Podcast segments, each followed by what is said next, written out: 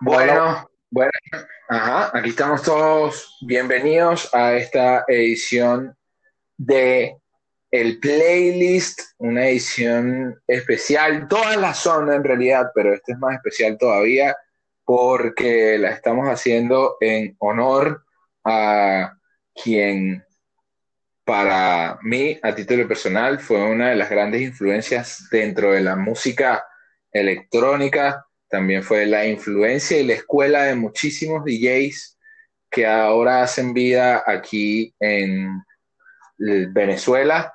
Y bueno, el día de hoy vamos a estar conversando acerca de la vida y obra de el señor Milton Hernández, mejor conocido como el mítico Pitch Control o Pitch Control, eh, maestro, amigo, instructor, DJ.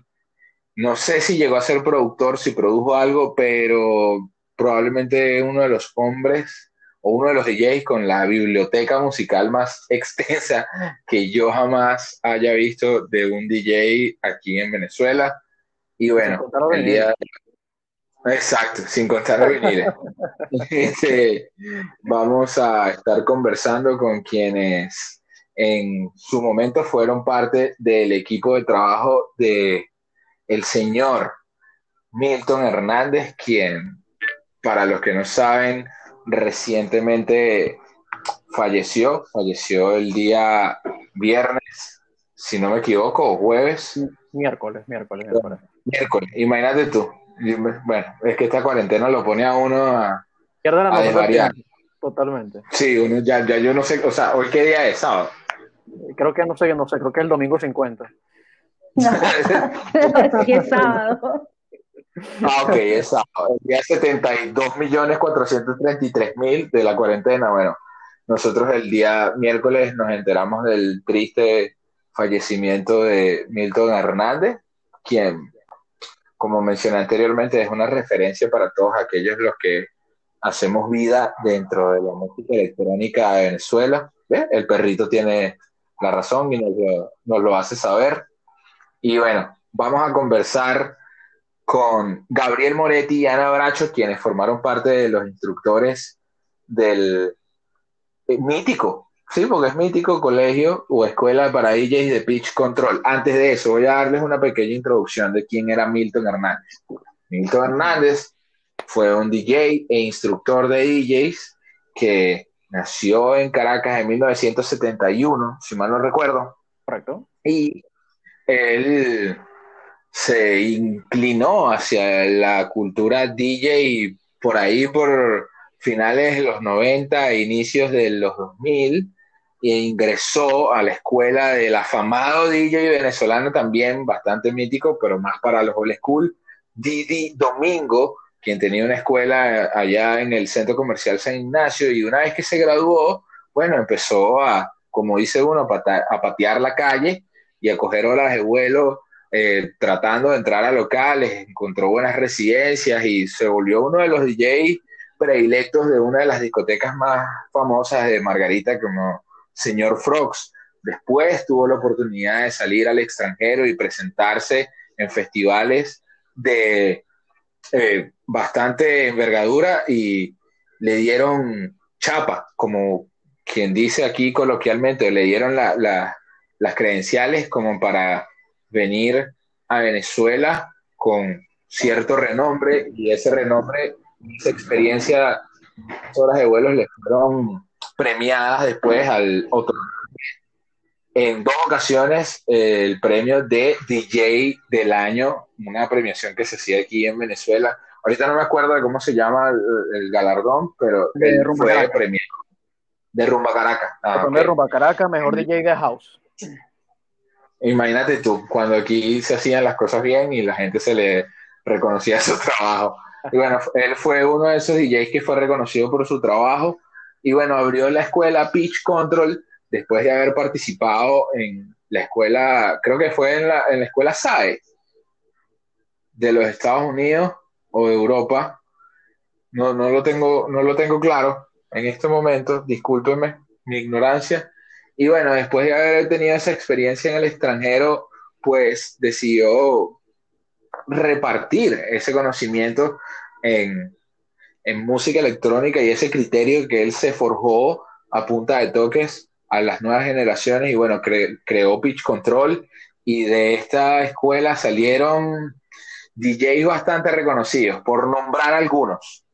Eh, Víctor Porfirio, eh, otra DJ bastante conocida, DJ Violet, es de, esa, de, una de sus cortes, de DJ eh, bueno, Gabriel Moretti, Ana Bracho, Alejandro Flores. puedo decir que yo formé parte de esa escuela por muy corto tiempo, pero la formé. O sea, yo también tengo parte de ese conocimiento. Y bueno, hoy lo que queremos es rendirle tributo a su vida y a su trabajo y agradecerle. Esta es nuestra, por lo menos la mía particular, de agradecerle todo lo que hizo por el movimiento de la música house y de la música electrónica en nuestro país. Ahora, como les comenté anteriormente, tenemos a Ana Bracha y a Gabriel Moretti, quienes nos van a contar su historia de sus propias palabras, porque que yo cuente lo que ellos ya saben o cómo, lo, cómo ellos lo han vivido no tiene ningún sentido. No sé cuál de los dos quiere empezar. Primero las damas. Sí, no, voy a empezar yo primero, seguramente. este, eh, bueno, eh, bueno, para mí te voy a hablar de, de, mi, de mi experiencia, ¿no? Eh, bueno, para mí Milton, bueno, más que un amigo, era un maestro, un mentor, o sea, alguien a lo cual puedo decir que, le chupé toda su experiencia musical, porque uno, eh, o sea, yo llegué ahí para, para aprender. Y, una de las cosas que, bueno, creo que le doy gracias a Dios es que él haya podido enseñarme. Eh, yo llegué ahí en el 2012 eh, porque quise eh, aprender un poco sobre esto de ser DJ. Eh, lo confieso, llegué por hobby, no llegué para quedarme, no pensé en realidad que me iba a quedar eh, con esto y que lo iba a ejercer tanto tiempo como lo vengo haciendo. Llegaste merenguera, dilo, llegaste Sí, sí, me acuerdo que mezclaba crossover, sí, mezclaba crossover. este, y bueno, llegué ahí como para aprender, él me abrió las puertas, eh, me inscribí en su curso básico, aprendí y años más tarde me recuerdo que él estaba buscando profesores para la escuela y bueno, yo llegué y le dije como que mira, quiero aprender, ahorita no estoy haciendo nada, estaba era en la universidad, pero no estaba haciendo más nada. Y él me dijo, bueno, mira, el, creo que era un sábado, empieza el curso, vente y, y lo ves. Eh, y bueno, él eh, cada sábado estaba ahí puntualita a la hora viendo la clase y fue que aprendí de su mano, que era lo mismo, o sea, me acuerdo que, sus palabras fueron, eh, es lo mismo que ya viste en el curso, pero bueno, ven para que veas más o menos cómo se dan clases, porque al final no es lo mismo ver clases a tú dar clases a otras personas. Claro. Él él, pues bueno, me, entrenó y, chévere. Estuve dos años o dos años y medio con él, más o menos. Lo que pasa es que yo después me fui para Colombia. Eh, incluso actualmente ahorita estoy en Colombia.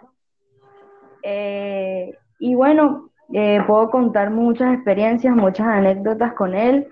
era una excelente persona, alguien que quiero, admiro y respeto muchísimo y, creo que, bueno, todos en esta movida deberíamos de sentirnos sumamente orgullosos el que tuvo la oportunidad de pasar por la escuela o de simplemente haber visto clases con él, porque de verdad que musicalmente era una persona que tenía, tenía un gusto particular.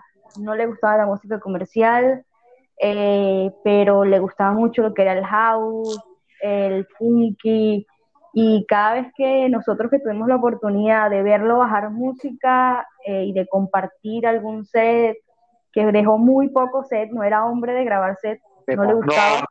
eso es una verdadera lástima en realidad, porque es como que, y ahora cómo le explicamos a la gente qué era lo que hacía Milton, porque los que lo vimos pudimos disfrutarlo y, aprender y ver y y entender una, de alguna forma cómo era que él pensaba, pero eh, él no dejó sets grabados. O sea, no hay un perfil. No, por, por, ahí, por ahí yo me puse a investigar y conseguí un perfil de él en Miclo donde hay un solo set, incluso lo compartí. Es de Deep House el set. Wow, imagínate. yo que tengo Mixcloud lo voy a Conseguí un set. sí, igual, bueno, después lo podemos compartir por ahí. Dale, eh, buenísimo. ¿qué, ¿Qué más? Bueno, Moretti, que vamos a darle la palabra a Moretti para que hable un poco también. Sí, a él que no le gusta hablar mucho, bueno. No, no, no, no. Tú eres el locutor, dame un corte ahí, hazme una seña y yo, yo, yo reduzco. Yo me... han dicho, a, mí me han dicho en lo personal que, coño, hermano, tú tienes pinta que tienes mucho que decir y te gusta decir. Sí, sí, yo lo sé. Lo que pasa es que tengo que limitarme porque si no, un programa radial se me echa cuatro horas. bueno, Moni, échanos tu cuento de, que, de cómo llegaste a, Pitch y, y, básicamente háblanos de esa historia. Sí, vale, bro. Vamos a hacer resumen del resumen. Eh, coincido con Ana, pues nosotros este, en el 2012 igualmente salí de allá de la escuela, cuando ingresé en la escuela más que nada a, a, ver clases como alumno, en ese momento tratando de descubrir la pasión de, dedicarme a esto como DJ, eh, enterándome de que ya existían, que existían escuelas por ahí dando vueltas donde habían personas que se encargaban de instruirlas y yo contra el total desconocimiento habido por haber, solamente con la melomanía que uno tenía y con esa pasión que te arrastraba, pero sin tener mucho detalle profesional. Y de hecho, lo admito, ya que Ana, estamos, este, como que dice el caso, aquí estaba hablando de los secretos oscuros, bueno, si ella empezó merenguera salsera, yo, yo tenía mi, influencia por lo que era el mainstream de ese momento, pues. Eh, que ah, tú eres lo admito, lo admito, me gusta. Es más, tanto así que inclusive hubo una, una, una, una joda en, en, en, la escuela cuando ya tenemos bastante amistad con Milton, que él tenía tantos viniles, pero tiene una cantidad de viniles abismal, ¿no? Y él tiene un vinil, recuerdo, yo lo tengo acá, él me lo regaló con dedicatoria, de el último disco que sacó David Guetta cuando este, todavía se encargaba de producir meramente electrónica y todavía no era colaboraciones con el pop, que fue el, del disco de The War is Mine. The War is Mine, no. Este, ya ni me acuerdo. Lo tengo por ahí guardado cogiendo por otro Tiene que ser del disco de The What is Mine, porque ese fue como que su groundbreaking, su último gran hit del underground. Y ya después lo que vino para adelante fue, fue puro hit mundial. Muy, pues. muy mundial, muy pop, muy mainstream. Eh, hasta que sacó dos discos después que se hizo el, disco doble, en el cual se sacó una parte pop y una parte electrónica, ¿no? Pero fue súper cool porque ella sabía que por dónde empecé yo y me tenía el bochinche, bueno, quítate, tengo esta dedicatoria para que lo tengas. Y yo como que, bueno, gracias, pero vamos a empezar por el principio. Si a ti no te gusta lo comercial que haces con ese vinil, uh, y bueno, uh. las anécdotas adentro de puertas que teníamos de bochinche. Pero bueno, nada, sí, como en el 2012, sí, a final del 2012 inicié como, como alumno duré los, los, tres talleres, los tres cursos, pues vi los tres cursos que daba Milton, Claudio Imperatriz y Mario Romero en su momento, pues tres grandes personas. ese, ese combo. Ese tripleta, hermano. Tres personas que al solo hoy admiro muchísimo y que cuento con tenerlos también como amigos y colegas, igualmente como con Milton fuimos. Ya después de ahí fue ese proceso de coger calle, patear calle, empezar a dedicarte ya de lleno. Bueno, ya tienes el conocimiento, ya sabes que esto profesionalmente tiene unas bases que no las conocías.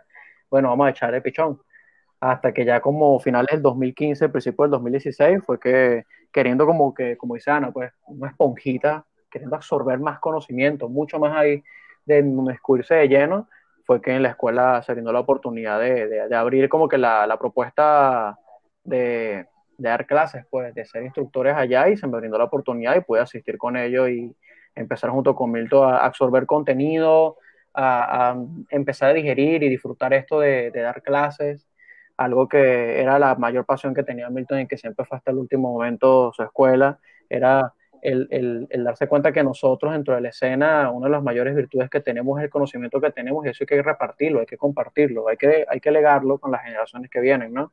Y empezamos a sentir esa espinita del gusto de que, wow, esto hay que hacerlo, es verdad, tenemos como que nuestro compromiso social y responsabilidad profesional de hacerlo y con mucho gusto aportamos bastante en la escuela, de la mano haciendo muchos proyectos, no solamente dando clases. Tú y yo nos conocimos, recuerdo, en ese, esos ciclos de, de, iniciar fiestas en Zucca. De Pitch Control Live. No, no, lo primero. Live, los Pitch Control Live, cierto, cierto. Es que fue en paralelo, estábamos ahí cruzados, cierto, tienes toda la razón. claro, todo eso pasó al mismo tiempo. Todo eso pasó al mismo tiempo. Pitch Control Live, ¿verdad que sí? Como, es que sí, fue un año de... Eso lo organizaba Sí, eso lo, eso lo iniciaron Ana lo organizaba y, Sandra Y Sander. Tal cual. ¿Y Sander? ¿Qué, qué es de Sander, brother? Actualmente está en Barranquilla, ¿cierto, Ana? Sí, está en Barranquilla. Ya está en Barranquilla, está en Barranquilla. actualmente igual que Ana en Colombia. Pero, seguirá, o sea, me, me, me, intriga saber si sigue tocando música, porque yo sé que él es fotógrafo y se ha dedicado como que mucho a eso, pero no lo he visto tocando más. Eh, sí, toca de vez en cuando porque, bueno, la, la movida en Barranquilla es pequeña, hay dos locales nada más. No vale, en serio. Te lo juro por Dios. No imaginar. entonces le ha costado mucho, le ha costado mucho. Eh, y bueno, te trabaja en el día en una venden trajes y eso de moda para boda y esas cosas. Entonces, bueno, trabaja el día ah, y eh, eh, a veces, a veces cuando le dan la oportunidad toca, pues es como todo. La ah. roca, tú sabes que es cerradita. Sí, la sí, es, un fastidio. Mira, vale, yo voy a contar. Sí, bueno, a todos nos ha costado. Este, claro, pero para él debe ser un pelo más complicado porque no estás en, en terreno local. Bueno, yo voy a contar parte de mi experiencia en Pitch Control. Yo los conocí a ustedes en el 2017. 2017, 2016, finales del 2016 y principios del 2017. 2017. ¿Cuándo? 2017 porque yo estaba en Panamá y regresé a mediados del 2017. Exacto. tal cual. Este, en el 2017 yo empiezo con mi carrera como, como DJ y bueno, en realidad ya no, no, no, era que había empezado, ya tenía un año tocando, había ido a mis cursos, había hecho mis cosas, pero necesitaba como que entrar en el, en el siguiente paso, necesitaba dar el siguiente paso y yo no sé por qué razón yo terminé entre los contactos de Ana. Creo que el contacto de Ana era con, con a través del Instagram para hacer las sesiones live del Pitch Control y me acuerdo perfecto que me tocaba con Hazel. Bueno, no me acuerdo perfecto porque solo me acuerdo de Hazel Medina. Por ahí tengo la foto. Creo que fue Frequency. Por ahí tengo la yo creo que fue el día también de Frequency, no me recuerdo. De Frequency, sí. Fue de Frequency y, y, y, este, y esta Hazel. Y me acuerdo que me tocó abrir y yo agarré y yo trabajaba yo trabajaba en Cines Unidos y agarré y le dije a mi jefe, le metí, ah, pero que si la charla del siglo XXI, le dije que tenía que ir a la universidad y tal, y qué sé yo, y era mentira, yo tenía como dos años de graduado ya, o sea, pero la jefa no, no le importó, y me dio el permiso y yo me fui corriendo, me acuerdo que en ese momento Altair me pasó buscando, y fuimos corriendo a la escuela de estacionar el carro, tal, y qué sé yo, pero con una mega carrera, para poder este, eh, llegar a tiempo y de repente me dice que papi te toca abrir. Y yo así como que bueno, no me queda otra sino hacer la vuelta. Y me acuerdo que había llegado una sesión de house, demasiado house para lo que venían a hacer los otros dos chamos y no había tanta gente. Pero yo decía, yo necesito que me vea Milton, porque ya ustedes me estaban viendo y decían, necesito que me vea Milton porque yo necesito mostrar este dicho lo que yo sé hacer. Y de repente sí, no, no pasaba, no pasaba, y justo cuando quedan como 15 minutos, porque lo que tenía era 30 minutos de set, entró Milton y me vio con cara como de, tú eres aquí, y yo dije, y yo así con la cabeza como que no soy aquí, y me acuerdo que bajé la cabeza, y seguí tocando, pero era un house demasiado trancado, demasiado, o sea, era como que muy clásico para lo que se estaba estipulando entre los lives de Pitch Control. Y al final el bicho me llamó así como que, bueno, empezó a tocar Hazel y tal, y qué sé yo, me llamó y me dijo, coño, buen set y tal. Yo hubiese hecho las vainas así, así, así, asado. Y, ahí fue que empezó nuestra amistad, porque creo que la amistad entre, entre Milton y yo estaba basada en las diferencias de criterio. Y ahí es donde quería llegar. Milton estaba demasiado, demasiado claro en qué era lo que él quería y qué era lo que él buscaba. Y eso, eh, eso se tiene que apreciar, porque no es que los DJ ahorita no lo hagan, pero él siempre trató de tener un sonido único un sonido que, lo identificara, que no importa dónde se parara la gente, volteara y sonara algo que tenía relación con él y dijera, eso suena como lo que podría ser Milton. ¿Qué me pueden decir ustedes de esa personalidad? Porque él, es un, él era un personaje, literal. Nosotros le decíamos que, eh, el, ¿cómo es que era la palabra? Irreverente, irreverente, como él único, así mismo. Así como le decíamos el mítico, también le decíamos el irreverente.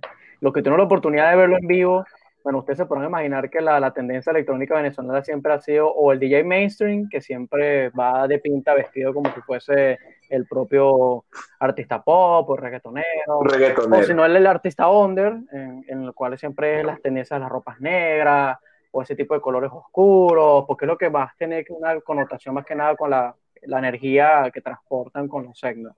No, él siempre te puede venir con un sombrero súper gigantesco, y con unas ropas muy chamánicas, nosotros decíamos el chamánico cuando estamos en Panamá.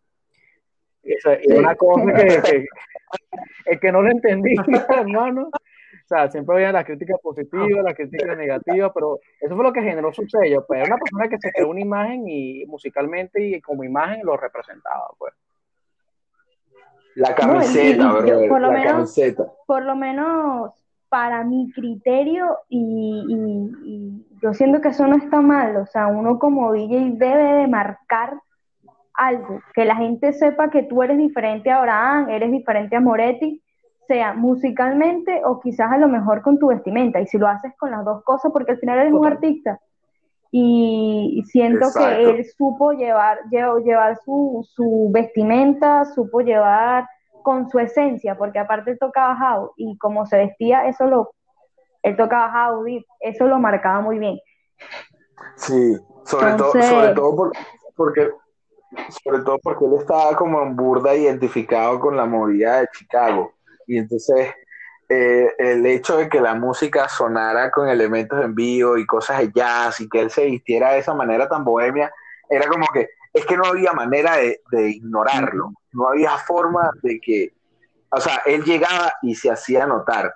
Creo que yo fui testigo como que de, ese, coño, no, no, quiero decir declive, pero como de esa transición al, al Milton artista mítico, papu, al Milton que ya era el maestro porque cuando nosotros tocamos en Zucca, ya Milton no era como, o sea, yo, no sé, yo creo que él lo hacía como para que el foco no se fuera atrás de él, porque eran las noches de pitch control.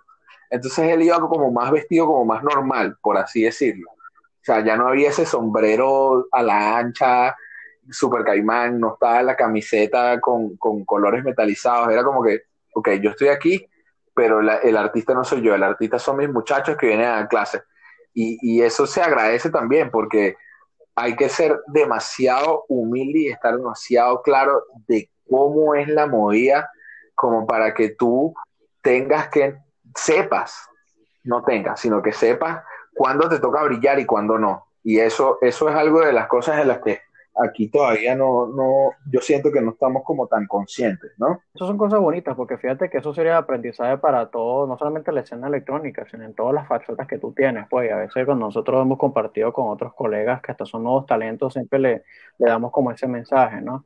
Llega un punto en que uno inclusive va a llegar la oportunidad de tener que producir eventos, en que uno va a tener que tener la oportunidad de tener logísticas de, de X cosas, ¿no?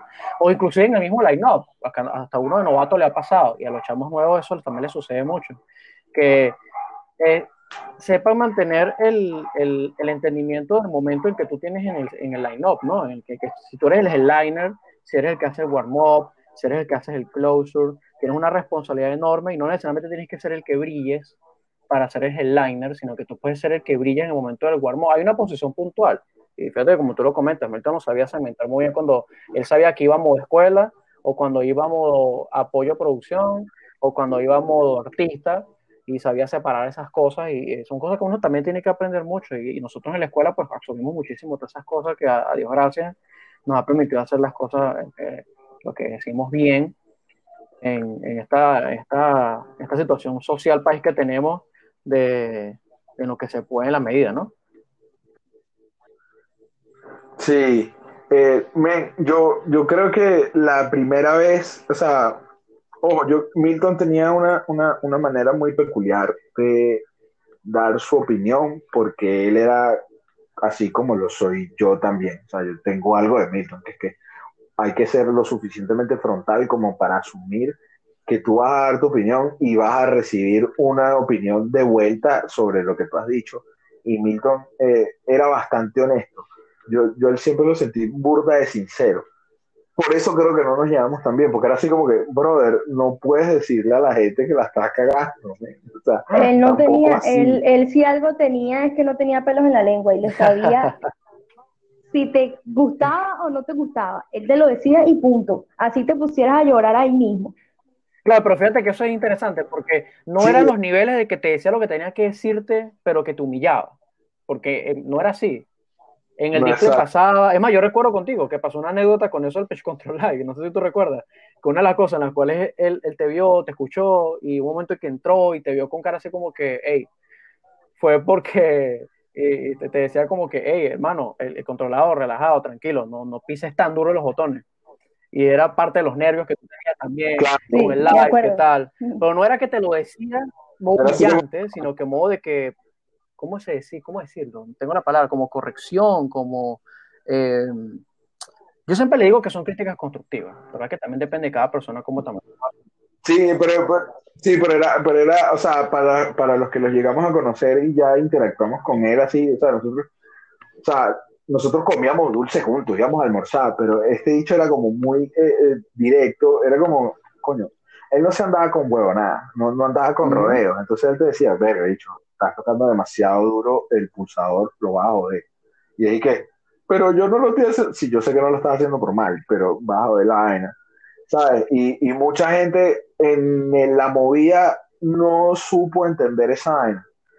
Eh, era como que, él me cae demasiado mal. Sí, bueno, él va a tener su opinión, porque todos tenemos una opinión y cool. Pero esa, esa vaina que él tenía, yo veo que ahora hace como que mucha falta. O sea, las tenemos muy poco. Sí, ahora vienen los términos que decían que era pragmático, que era ortodoxo, pero que era una persona que era muy real en decir las cosas y simplemente lo que decía tenía sentido. Al momento capaz te moleste, pero si te pones a, a, a verlo a fondo, tiene toda la razón. Como yo un momento que en nivel de, de, digamos que joda, entre las historias y cosas, yo recuerdo que yo publiqué una vez una foto en la que salía alguien colocando un, un controlador X1 encima de un CJ. Y yo lo hice a modo de, de, de, irónico también, pero haciendo entender que, ok, hermano, eso no es para eso. O sea, entiende que hay, hay una, un tecnicismo con los equipos, el cual tú al hacer eso estás haciendo un contacto complicado con el de un CJ que puedes dañarlo. Pero entonces está el tema de que siempre hay los, los, los haters, lo que simplemente porque tú digas una, una verdad, una realidad, entonces empiezas a herir a la gente, a doler. Bueno, temas ya también debates que si estamos en la generación de cristal, que no se puede decir algo porque automáticamente se lo toman a, a delicado. Pero fíjate, yo coincido con tu opinión. Es que no, hay, hay cosas que hay que decirlas, brother. Claro, con el tacto debido. Exacto. Hay mil maneras de mentarle la, la madre a la gente sin tener que mentarle la madre a la gente. Por lo menos yo, yo nunca, o sea... No, y, y, y, creo que, que nosotros ahorita que estamos en esta etapa, ya tenemos un año enseñando a personas y eso, ya ahorita lo vivimos más real, ya ahorita es, coño, mira, los equipos son míos, cuídalos. Entonces ya entiendes un poco más esa parte. Exacto. Ya, sí, cuando ya tú tienes tus propios equipos es como, brother, esto no solo, no, no solo es el valor monetario, sino el valor sentimental que eso implica. Entonces ya tú no lo ves como un equipo, sino que lo ves como una extensión de tu cuerpo. Y es como que, brother, vamos a tener cuidado con esto porque de verdad esto es un instrumento que, aunque parezca que puede resistir ciertos embates, no los aguanta todos y, coño, ten cuidado y trátalos con dignidad. Que es lo que yo siempre... Eh, a pesar de las diferencias que tuve con él, admiré burda, que es que él le daba valor al trabajo del DJ y a los equipos, y había como una mística en cuanto al trabajo. No estoy diciendo que los demás no lo hagan, pero en él era peculiar. Además que Milton estaba como que en la mitad de, la, de las dos aguas, que era como decía Moretti, una vez es que ustedes eh, super, eh, o eres súper pachangoso o eres super underground. Y Milton estaba en la mitad, en su propio carril, porque él estaba haciendo una vaina que no hacía más nadie, o que los que la hacemos somos muy pocos. Así que él era como un abanderado, porque eh, apartando a Imperatriz y a, y a los demás, este, ¿qué otro nombre podías tú decir? Bueno, este tipo puede hacer esto y puede hacer lo otro con la misma soltura, ¿no? Había muy poquito. Cuando te da una muestra musical, eso era cátedra, brother. O sea, usted lo escucha tocando vinil y usted tiene que sentarse con su cóctel a la mano y ver, aprenda. Porque sacaba unas cosas locas que inclusive uno decía como que, ok, Milton es house, house, house.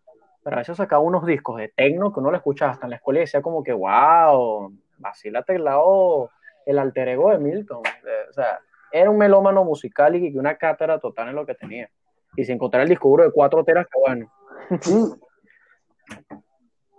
Bueno, que, yo puedo pagar por ese, por ese disco relajado. O por lo menos que me lo dejen, que me lo dejen, me lo presten, yo saco un tera. no, no, ahorita no, tanto eso, el disco duro, los viniles, ahí hay música para rato. Totalmente. Sí, es increíble es, increíble como, como, un hombre, o sea, eh, qué tan, qué tan, cómo puedes marcar tan profundamente a toda una generación de DJs, porque vamos a estar claros, nosotros somos parte de esa generación. Alejandro Flores, Olivo, este, Panda, o sea, me acuerdo de las sesiones de Pitch Control donde teníamos el VIP y era que sí, una esquina imaginaria donde no podía entrar más nadie sino nosotros y la gente decía como que, ¿y ustedes quiénes son? Ey, esto es el VIP, hermano. La esquina del aire, esa era la esquina del VIP. Sí, la esquina del aire. Eh, eh, es increíble. Eh, a mí me gustaría de verdad que, que, que, no solo yo, sino todas las demás personas que hicieron vida, de, hiciéramos aunque sea una fiesta, algo para poder rememorar esa, esa lástima que Zuka ya no, ya no está dentro del, del de los locales para DJ, pero tiene que haber un local que se preste para que uno pueda rendirle tributo como lo sabemos hacer nosotros. nosotros hacemos el espacio, créeme que solo eso es, no, no habrá limitancia. De verdad que eso. Bueno, yo ahorita recuerden que yo estoy aquí atrapada en Colombia, me tienen que Ah, no, no, no, todos estamos atrapados, todos estamos atrapados. No, cuarentena, no hay de otra. Pero fíjate que Zuka fue muy bonita una experiencia porque Zuka fue, entre tanto tiempo, ese espacio que le permitió a Milton como que tener la libertad de que, ok, este es el espacio que me conecta. Así de sencillo. Y Milton tocó muchos espacios, tocó en Belepoc, tocó en Barrabar, este, tocó en múltiples, pero Zuka fue como el, punto que cuando se le brindó la oportunidad le brillaban los ojos porque decía como que, ok, este es el, el entorno que conceptualmente, musicalmente, el público, wow, entienden esa esencia que yo tengo por eso las veces que tocaba ahí, cuando tú tuviste en un live, en un live, en un, eh, un toque en Zuka del, del, segundo proyecto que sacamos, creo que fue el de Fucking Da Disco o fue el Labo Music, no recuerdo. Este, Abraham. Sí, sí. Eh, fue el Fucking Da Disco. no, Fucking Da Disco, Milton no tocaba. Milton decidió como que dejar ya la, la, la potestad de, de, que los chamos tuvieran ya su momento, ¿no? En, en, en Labo Music. Sí, pero él tocó primer, yo, yo, toqué casi en el, en el, en el segundo, creo que fue. ¿Tuviste el chance? ¿Ah? los primeros donde él estaba tocando? No me acuerdo, pero fue brutal.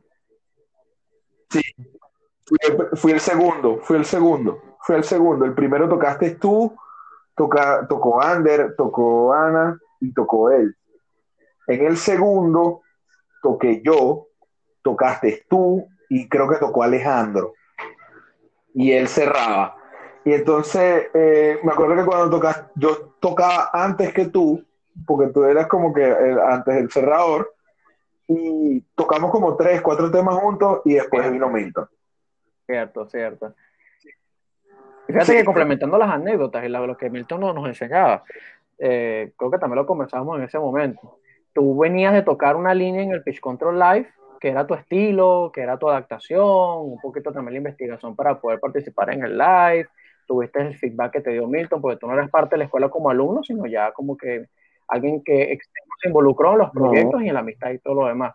Y después de esas observaciones que te dio, tu música tuvo un cambio importante en ese toque en Zucca.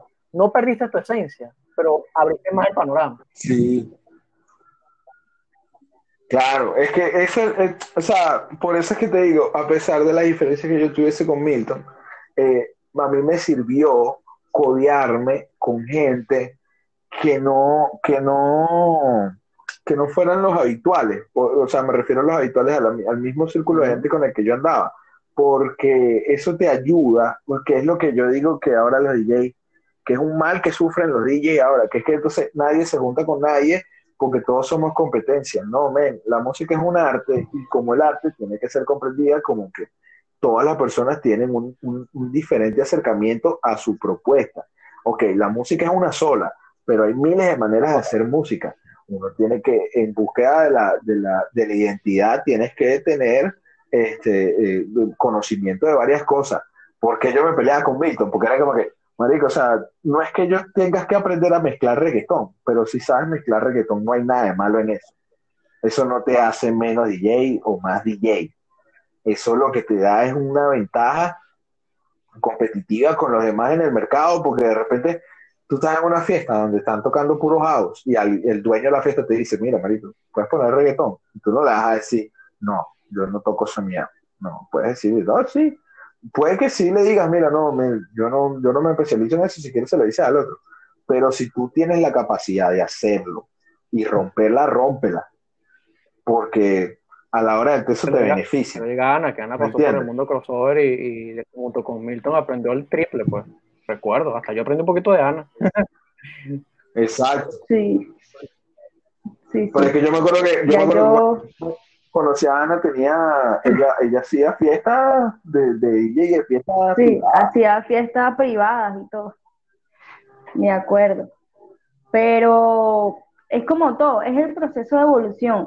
Eh, dichosos los que eh, sabemos tocar de todo. Para mí, y eso lo aprende uno, creo que capaz en una escuela o capaz no en una escuela, te lo da el día a día.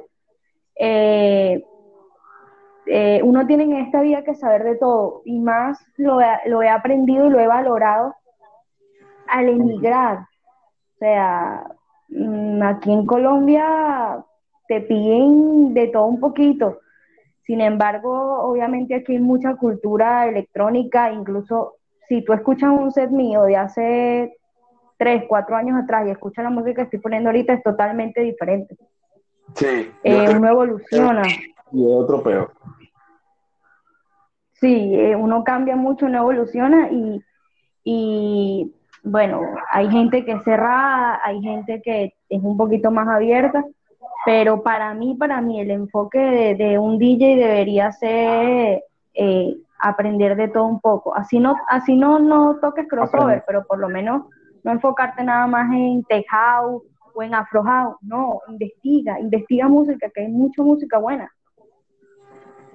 Sí, yo o sea, ahorita por lo menos está el deep tech, está el melodic techno, que es un género súper brutal que yo tengo desde que llegué aquí a Colombia eh, manejándolo y, estoy enamorada de ese género.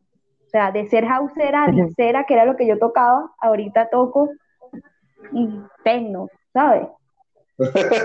Entonces son... ¿cómo era que se llama el dueño del, del teatro bar? Que también era DJ. Eh, Leo, creo, ¿no? si no me equivoco. Gran conocido Leo, Leo Buginay. Exacto, Leo Buginay, que también era de fauna. Y una vez conversé con él en una de las tantas despedidas que él hizo en Zucca, porque él se despidió más que Manchester, y él me decía, brother, la música aquí está bien, pero nos falta mucha cultura, porque a la gente aquí no escucha tecno. Y él dije, brother, sí, y a nosotros nos inculcaron de alguna manera que el tecno era este ritmo a 132 BPM, que solo el abajo y sintetizadores, y de repente te escuchas vainas como Carl Cox, que tiene tecnos que son súper guapachosos y caribeños, y de repente escuchas melodic tecno y es que, brother, ¿dónde estaba esto hace, hace cinco años para que uno pudiese eh, agregárselo a la cultura. Ahorita es como más complicado porque, vuelvo y repito, estamos divididos en dos aguas. O eres demasiado pachangoso o eres demasiado oscuro. Entonces los que navegamos en la mitad del agua estamos como, bueno, vamos a tener que echarle bola a lo que nos toque porque si no, no vamos a tener oportunidad. Y ojo, no lo estoy diciendo como crítica, pero a mí, o sea, a mí me parece que el Tech House aquí en Venezuela ya está a tres canciones de ese merengue por los sets que he escuchado. es que es un tema ya de que nuestra cultura, no, no sé si llamarlo cultura, pero yo hasta con esa palabra cultura le tengo un poco de recelo porque eh, es como también hablar de, de, que soy under, entonces ya también hasta el propio, la propia terminología se ha un poco desvirtuado, ¿no? Yo digo que es un tema ya de, de nuestro, nuestros gustos musicales latinos, pues, entonces llega un punto en que siempre termina cayendo siempre en lo caribeño, siempre termina cayendo en, la otra, en otras vertientes que son más gustosas al calor, a la sangre caliente que tiene la gente por acá, y, fíjate qué ha pasado con esta tendencia actual, pasó en su momento con la tendencia del EDM, y fíjate cómo fue tanto el pico del EDM en Venezuela que así como se levantó tan alto, cayó en picada, entre otras cosas, ¿no? Pero es un tema que si no podemos debatirlo nada y sacamos bastante tela. No, vamos a, estar, vamos, a estar, tres días hablando de música electrónica y cosas locas de aquí en Venezuela.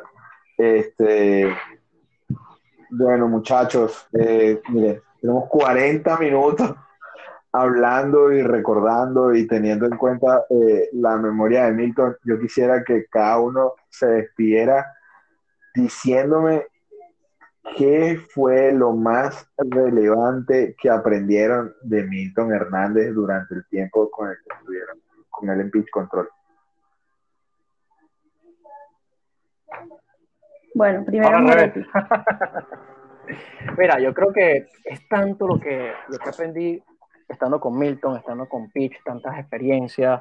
Milton no solamente compartimos yo como alumno, sino después como instructor, después como amigo. Después cuando estuve en Panamá, tuve la oportunidad de que nos quedamos juntos en Panamá y guerreamos un poquito allá y aprendimos a todo un poco inclusive ambos. Yo creo que inclusive al sol de hoy, después que, que también este, yo, yo parto de pitch para arrancar proyectos personales y, y, y, ya la escuela queda en la batuta de otras generaciones.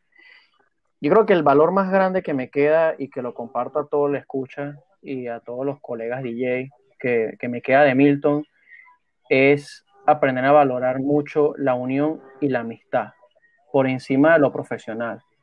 Por ejemplo, tú, Abraham Eduardo, o sea, más que respetarte como DJ, más que, que contactarte como, como profesional, como locutor, o sea, veo más valioso es conectarme contigo como amigo, o sea, como humano, y yo creo que eso fue lo que más me quedó de Pitch, porque de estando en Pitch junto con Milton, es que se permitieron abrir tantas generaciones, conectarnos, integrarnos, hacer eso que inclusive el, el conversar estos días, en momentos de, conversa con los colegas, que estábamos en, el, el, viernes en el velorio de Milton, que nos quedó mucho esa parte reflexiva, ¿no?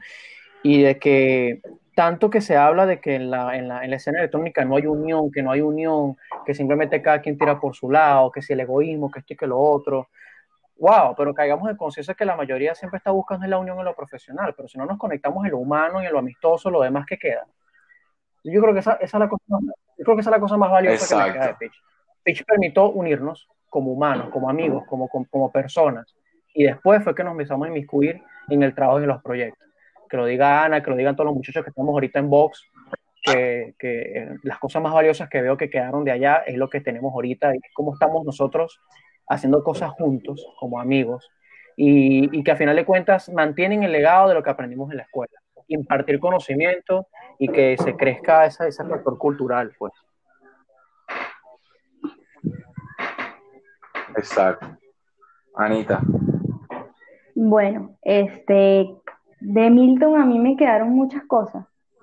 Eh, aparte de, bueno, tanto, o sea, que él me haya dado el curso, eh, haber pasado por Pitch como alumna, como instructora, eh, luego todo el apoyo que él me brindó estando fuera de la escuela en otro país, que siempre me escribía, que cómo están las cosas, que cómo está todo. Aparte de eso, pues me queda viajes que compartí con él, me acuerdo que una vez fuimos a Margarita, eh, a veces, o los toques en Zuca, o los, los toques en cualquier otro lado y otra, cualquier otra oportunidad que él siempre brindó, o los proyectos que sacamos con él, eh, con lo que era su escuela eh, Beach. Eh, me queda pues mm, todo. Yo creo que, que, en cada uno de nosotros hay una semilla y más los que fuimos instructores de, de pitch. Eh, y bueno, eh, nosotros ahorita que tenemos este proyecto eh, que es Vox Music Studio, pues seguiremos impartiendo clases, seguiremos enseñando. Creo que si antes teníamos el legado vivo, él estando vivo, ahora lo vamos a tener aún más vivo. O sea, va a ser sumamente genial poder dar, dar clases y, y, y, enseñar a otros, pues, enseñar a otros a lo mejor. Yo siento que ahorita Milton va a pasar a ser parte de la historia para esos chamos nuevos ahorita, nuevas generaciones, uno en clase tiene que hablarle de quién fue Milton Hernández en la escena electrónica venezolana, con su escuela y con todo, mucho más allá de que a lo mejor Pitch Control vuelve a abrir, eh, que no sabemos qué va a pasar en realidad, pero eh, cada persona que esté dando clases eh, debe incluirlo ahí como historia. eso es lo que mm, pienso yo y bueno, aparte de todos los recuerdos que me, que me quedarán. Eh, y bueno, no tengo así más nada que decir. bueno, para cerrar, este, la enseñanza más importante, el respeto y el amor a la música por sobre todas las cosas. Eh, en el momento en el que uno entiende que el puesto se merece a la música y al trabajo que uno hace, en ese momento empiezan a salir las cosas bien, no como uno quiere, la fama y el dinero vienen después, pero lo primero que uno tiene que ser es una persona y un artista íntegro para poder alcanzar esa grandeza que alcanzó Milton siendo parte de una de, de, de una de las escuelas más grandes de DJ y más importantes de DJ, creo que de Latinoamérica, porque hay muchos, muchos DJs que hay ahora regados por el continente que salieron de esa escuela. Una de esas muestras, aunque suene como que estamos hablando de, publicidad, es Víctor Porfirio, quien a pesar de que no compartía los, los, criterios de, de, Milton, aprendió y logró sacar lo mejor de sí mismo y bueno, ahora es un referente de la música electrónica en mundo para los venezolanos. Muchachos, esto ya llegó a su final. Quisiera que eran sus redes sociales para que también para que con, con, con lo que ustedes están haciendo en esa escuela que también forma parte del legado de la, de la construcción de Milton.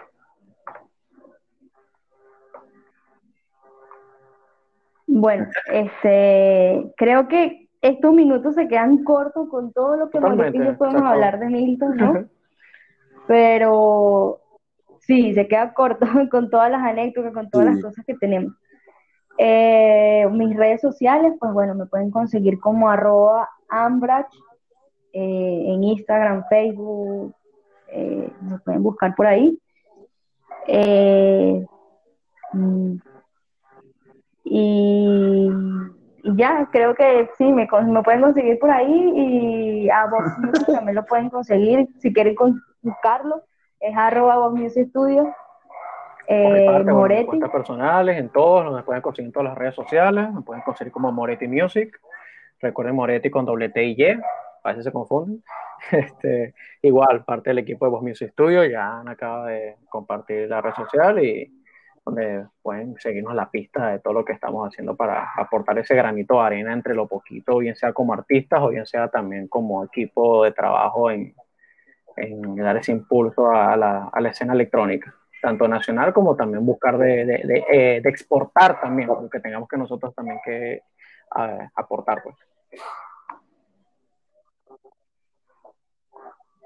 Para los que no saben, ellos crearon una escuela que se llama Vox Music Studio y ellos están ubicados en Sabana Grande y dan cursos de producción musical, de marketing digital para, DJs y cursos de DJs. Así que si ustedes están interesados en tener alguno de esos conocimientos sobre el mundo de la música electrónica, solo tienen que seguirlos arroba Vox Music Studio y ahí les van a estar dando toda la información. Ellos hacen charlas, hacen webinars, ah, tienen de verdad que una verdadera movida bastante fuerte para que el, la cultura de la música electrónica de Venezuela y eso de panas digo gracias porque así también se construye país.